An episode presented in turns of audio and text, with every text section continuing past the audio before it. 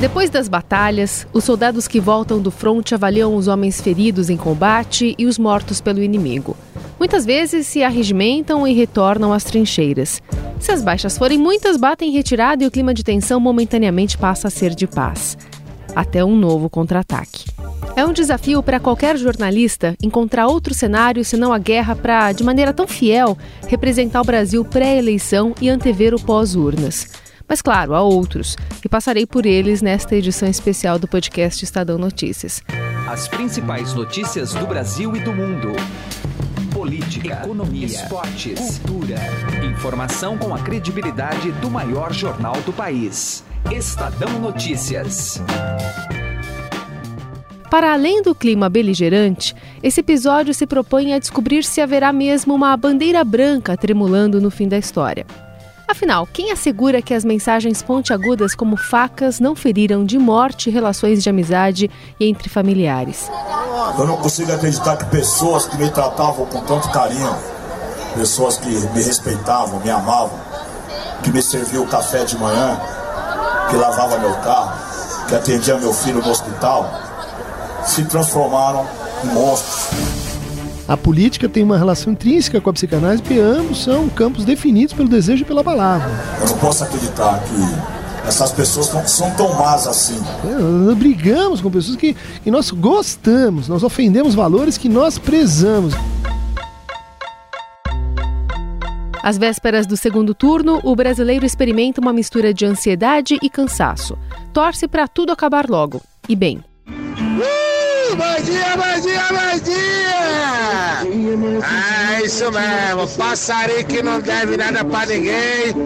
Já acorda, Suziane. Imagine eu que tô devendo. Esse é o Fabiano, um motorista cegonheiro boa gente que rasga o Brasil de um lado a outro com a carreta sempre cheia de automóveis, ou seja, uma carga avisada. Entre os grupos de WhatsApp, ele é chamado pelo apelido dos tempos de escola. Mais conhecido como Coruja é, isso mesmo. A associação não foi provocada pelos hábitos noturnos, mas pelos traços físicos dele, com olhos grandes e a sobrancelha bem marcada. Com pouco tempo livre, Coruja se divide entre a estrada, os chamegos da filha pequena e os alertas de eleição no aplicativo de mensagens. O mesmo que promoveu e sustentou por 10 dias a greve de caminhoneiros em maio, da qual ele participou, e hoje funciona como um dos pilares das campanhas dos candidatos. É, eu, tô acompanhando mais pelos grupos de WhatsApp, alguns amigos pelo rádio PX, né? Rádio amador, né? A gente conversa muito. Então tu, o povo brasileiro eles estão muito dividido entre o 13 e entre o 17. Aqui nos grupos, vixe, um, um parou de falar com outro amigo por causa de discussão de política. O WhatsApp tem hoje um alcance tão grande quanto os maiores canais de TV.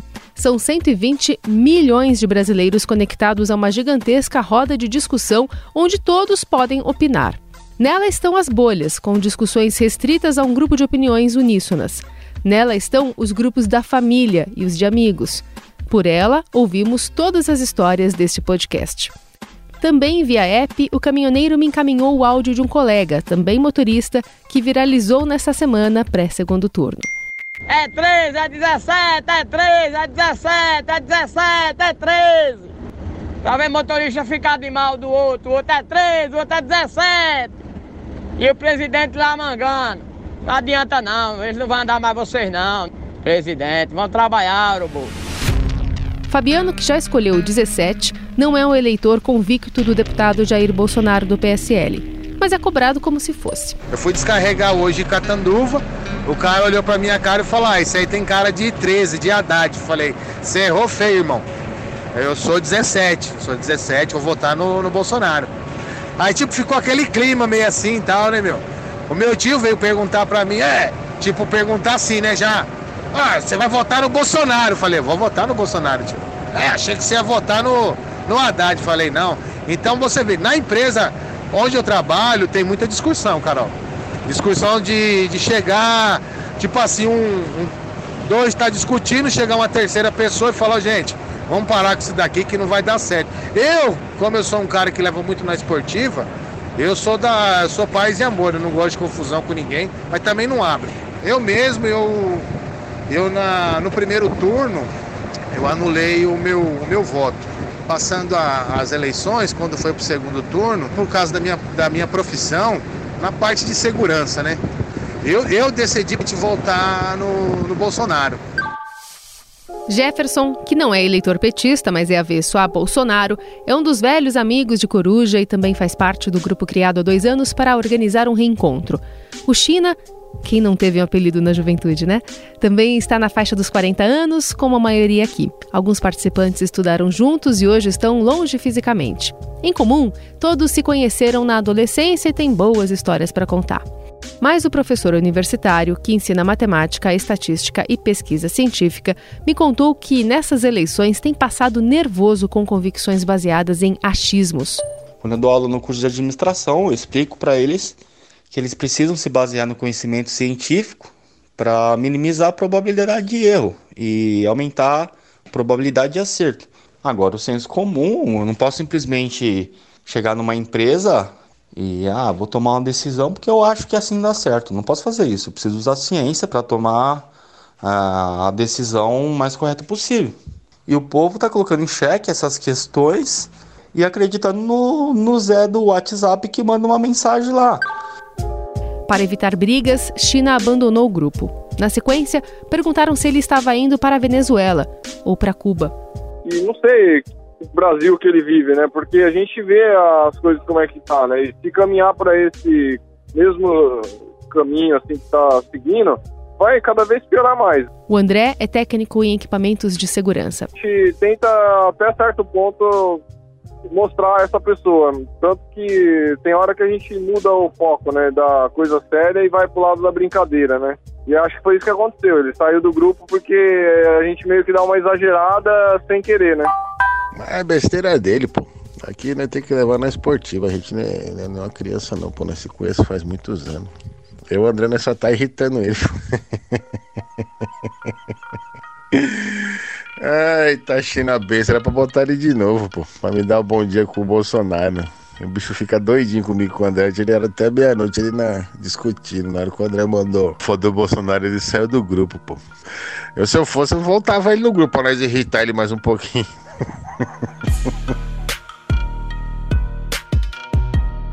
Jefferson, que conhece os amigos desde a puberdade, também justifica sua saída a ausência da disposição ao diálogo do outro. Eu saí do grupo por conta que a gente tenta discutir baseado em fatos. O grande problema é que as pessoas elas não, não querem fazer discussão reflexiva. Elas querem simplesmente impor o que elas pensam.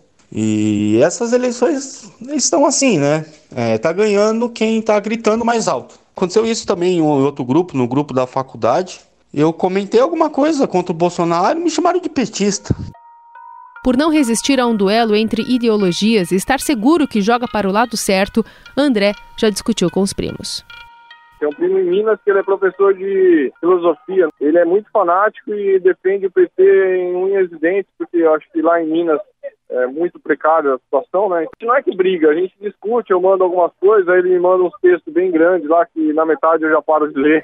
Eu vejo que o cara tá tão radical que se eu continuar lendo vai ser pior pra mim, né? Eu não vou, não vou ter nenhum ganho com isso daí, entendeu? Eu só vou me estressar. Então isso é bobeira, né?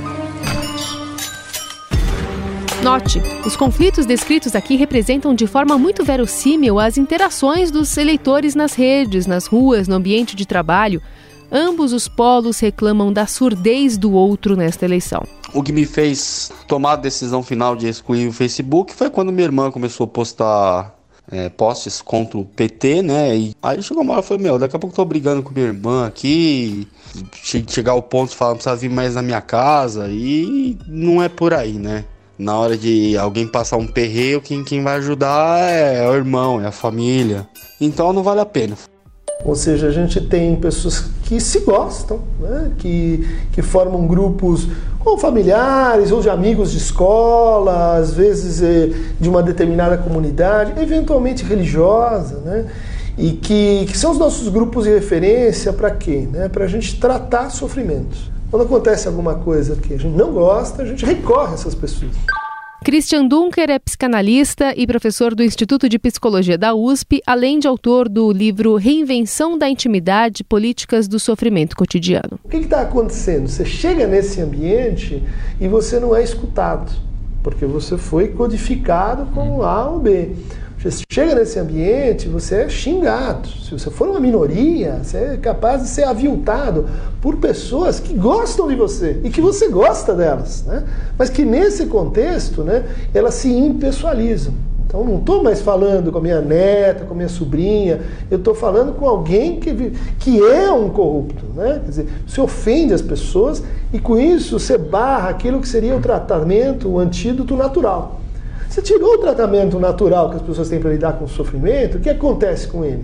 Ele vira ato, ele vira afetos hostis, ele vira sintoma. Então as pessoas que, estão, são depressivas, elas pioram da depressão. Pessoas que são ansiosas pioram da ansiedade. Pessoas que têm medos, elas fazem fobias.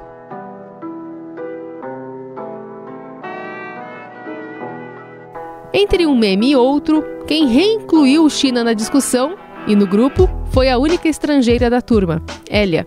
Olá, meu nome é Elia, sou técnico em comércio internacional, trabalho com importação e exportação. Via aplicativo também é entrevistada por mim. Sou nascida no Chile e morei no Brasil até 2004, quando logo me mudei para Espanha. E agora estou nos Estados Unidos, na Califórnia.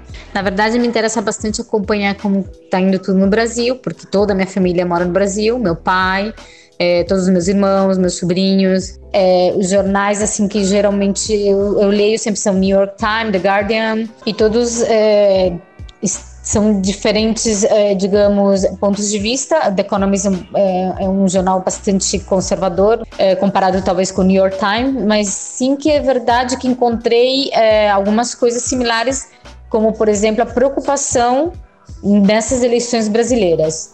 Apesar do consumo de notícias pelos meios tradicionais, é novamente o WhatsApp que aproxima a chilena do clima tropical da polarização tupiniquim. Faço parte de um grupo de WhatsApp é, que todas somos contra Bolsonaro e há uma que é pro Bolsonaro.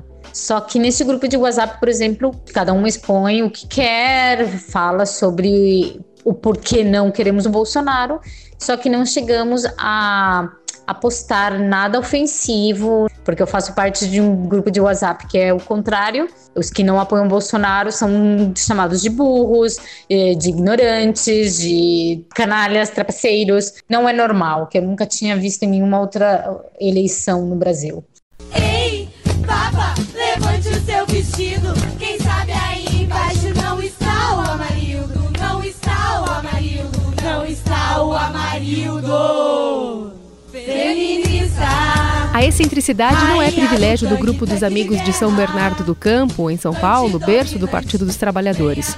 O vídeo de um grupo feminista veio em tom de sátira de um membro pró-PT. Entre longas discussões, uma montagem onde um Bolsonaro anti-aborto deseja feliz Dia das Crianças, em especial aquelas que vão nascer, deu lugar a um vídeo que reproduzia uma rinha de galo eleitoral publicada pelo André. Glória a Deus! Ele é o amigo que mais posta memes.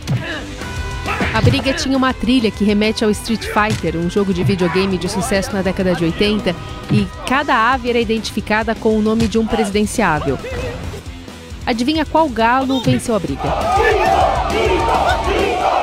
Como eu disse no começo, é difícil fugir de uma associação com a guerra.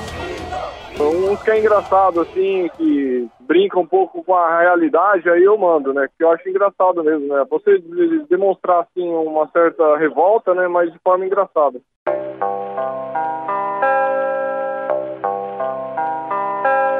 A paulista Nicole Carça, que é radialista, votou no Ciro Gomes no primeiro turno, vai de Fernando Haddad no segundo, e viu a relação com a mãe ser abalada após descobrir a veia conservadora da família aflorada nas eleições. Um caso que aconteceu foi com a minha mãe, com a minha própria mãe. É, a minha mãe, infelizmente, ela tem um pensamento totalmente diferente do meu. Minha mãe tem um pensamento mais conservador. E eu já tenho um pensamento mais aberto. É, e aí a gente estava conversando até que ela comentou alguma coisa sobre gays, negros, enfim. E isso me despertou uma coisa muito ruim dentro de mim. Então, eu comecei a brigar com ela, eu comecei a discutir com ela, falar que ela estava errada naquele tipo de pensamento, que muita gente lutou para chegar onde está hoje e ela achando que as pessoas tinham que viver, sei lá, 30 anos, como se viviam há 30 anos atrás, né? Nicole deixou o grupo há algumas semanas e me contou que só voltou a conversar com a mãe assuntos a menos, nada de política. Quando liguei para Cristina, a mãe de Nicole, percebi que, de cabeça fria, as posições ideológicas da família Carça ficam em segundo plano, em detrimento da relação entre ambas. Você já foi eleitora do PT alguma vez? Não. Nunca foi. Não. Seu direcionamento sempre foi mais conservador. Exatamente. E como é que tá o grupo de família, hein? Ah, uma briga, viu? Tá uma briga lá? Uma briga, uma briga. Porque às vezes eu tenho que ceder, você entendeu? Para não ter discussão. E aí a tua filha tá junto. Ah, com certeza, que ela tá no meio. Mas chega uma hora que você fala, não, não quero mais falar de política. Isso, exatamente. Chegou, chegou, parou, parou, parou. E, e você já chegou a, a sair de algum grupo de WhatsApp ou de rede social por conta de Ah, política? não, te- não, seria muita ignorância, né? Uhum. As angústias com a política estão indo parar no divã, segundo o psicanalista Christian Dunker. O processo eleitoral extremado tem afetado o emocional de eleitores e virado tema de grupos de terapia. A chilena Hélia admite crises de insônia. Porque eu, por exemplo, que moro nos Estados Unidos, que tenho família no Brasil, houveram noites sem dormir, ou que eu acordava, por exemplo, de madrugada pensando, porque meu pai é bem ativista no Facebook, ele posta, acho que, não sei, mil vezes por dia, exagerando, lógico. E claro, tem todo tipo de pessoa que entra para criticar, para xingá-lo, para dizer ou para apoiá-lo. E na verdade que isso me, me deixa bastante preocupada. E me deixa preocupada também a violência que está se gerando com relação a essas eleições. Certamente é um pesadelo do qual as pessoas vão acordar né, ressentidas, né, relações ah, destruídas, com afetos eh, cansativos. Esse ódio todo ele é, ele é impessoalizante, não só para quem você odeia, ele te tira o pior que você tem. China não usa a guerra. Ilustra com outro tipo de batalha o fim do processo eleitoral brasileiro. Eu, sinceramente, eu tenho medo depois do resultado das reeleições. Porque com esse fanatismo, tá parecendo quando o Palmeiras é campeão, quando o Corinthians é campeão. É, só que normalmente quando o Corinthians é campeão, você não acha palmeirense na rua e vice-versa. Bolsonaro vai ser presidente, você vai achar a cara que votou no Haddad na rua? Eu não sei não. Acho que a gente vai ter grandes problemas no pós-eleitoral em relação à violência, ataques. O próprio candidato deveria é, entender a responsabilidade que agora ele vai ter caso seja ele eleito e dar algumas declarações que não é que ele é a favor do porte de arma, que ele é a favor da violência. É exatamente o ponto levantado pelo cientista político do Mackenzie, Maurício Fronzaglia. Segundo o professor, a temperatura do pós-urnas será determinada pelo discurso do vitorioso neste domingo. É preciso ver qual vai ser a narrativa vencedora. Nos anos 80, a grande narrativa que foi vencedora é que a ditadura militar ela foi opressiva durante todo o tempo e que a população era contra. Mas essa narrativa não foi verdadeira. Muita gente foi a favor em algum momento e deixou de ser em outro. Então, e vamos esperar, eu falei não só das instituições, mas que as lideranças tomem um caminho de não de negar o conflito, né, mas de reafirmar que esse conflito se resolve na democracia. O discurso da vitória, acho que é, é o mais importante. Ele não pode ser um discurso para inflamar. Após o processo traumático, Nicole acredita em reconciliação. Eu acredito que a gente vai voltar a fazer o churrasco com aquele tio que votou no Bolsonaro, ou aquela prima esquerdista que votou no PT, sabe? Enfim, eu acho que é isso, que a gente prezar pela tolerância, querendo ou não é a nossa família, são os nossos amigos, porque mesmo eles pensando diferente, a gente pensa diferente um do outro hoje em dia.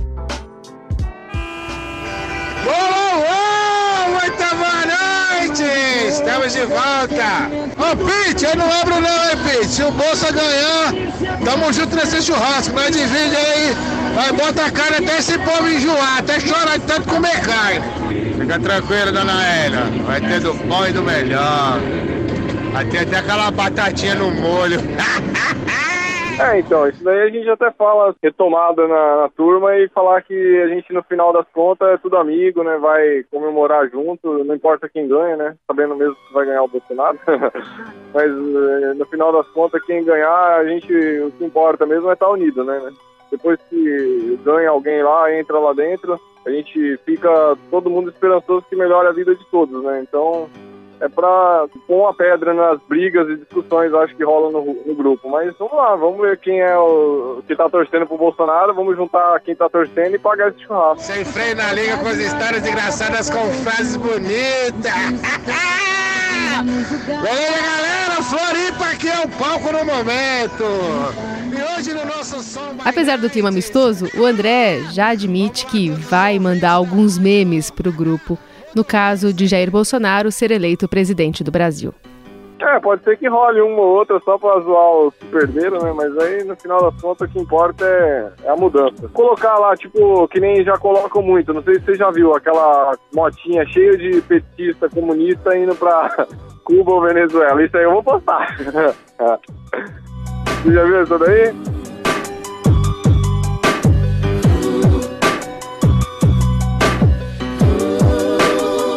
Carolina Ercolim para o Estadão Notícias.